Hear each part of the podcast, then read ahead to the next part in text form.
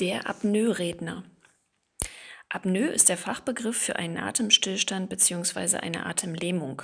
Schnarchende Menschen, die von ihren Partnern vor die Wahl gestellt werden, Schlaflabor oder Scheidung, kennen diesen Begriff vermutlich ebenso gut wie Tiefseetaucher, die es mit viel Übung und einem sehr stabilen Nervenkostüm schaffen, für ihren Tauchgang nur mit einem Atemzug auszukommen.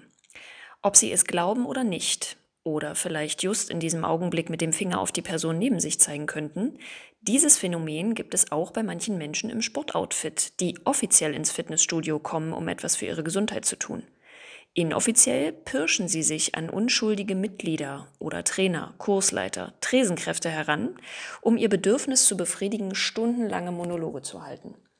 Ihr täglicher Redebedarf hat in etwa die Größe von Präsident Trumps Ego, und wenn sie ihnen nicht entkommen können, weil sie gut erzogen wurden, die Fluchtwege versperrt sind, sie eine Wette verloren haben, alle anderen Wahltätigkeiten auch nicht besser, oder sie schlichtweg fasziniert sind, erfahren sie von diesen Personen alles, was dieser Person gerade passiert, passiert ist und passieren wird, und darüber hinaus dasselbe auch noch für alle 400 Nachbarn im selben Wohnblock, den gesamten Familienstammbaum und selbstverständlich erfahren sie auch, was in ihren Sternen steht. Und das alles nur mit einem einzigen Atemzug. Zumindest scheint es so. Vielleicht haben diese Personen auch einfach nur in den Deutschstunden gefehlt, als es um Satzzeichen wie Kommas und Punkte ging, denn die vermisst man beim teilweise unfreiwilligen Zuhören sehnlichst. Ich habe mir schon öfter die Frage gestellt, was diese Menschen ermuntert oder intrinsisch zwingt, jedes noch so kleine Detail aus ihrem Alltag jeder Person in den Gehörgang zu stopfen, der ihren Weg kreuzt. Einsamkeit? Neurose? Ignoranz? Zu viel Kaffee, Koks, Zucker? Ich wollte immer mal fragen, aber das Problem ist, dass der Redeschwall der Apnoe-Redner wie die Dornenhecke um das Schloss von der schlafenden Königstochter ist. Undurchdringlich.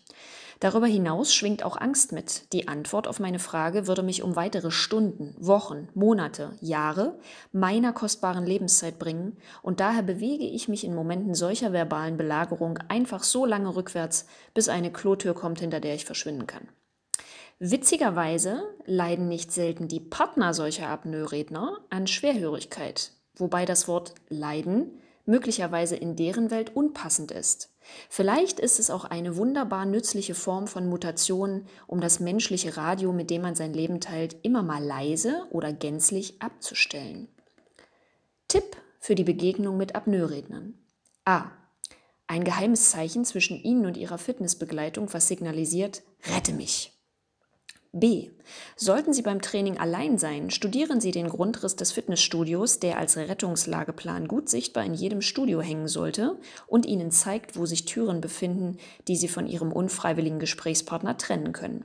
C. Hören Sie zu. Das spart Zeit und Geld, selbst die Bild, Gala, das Amtsblatt Ihrer Stadt, die Todes-, Kontakt- und Immobilienanzeigen zu lesen.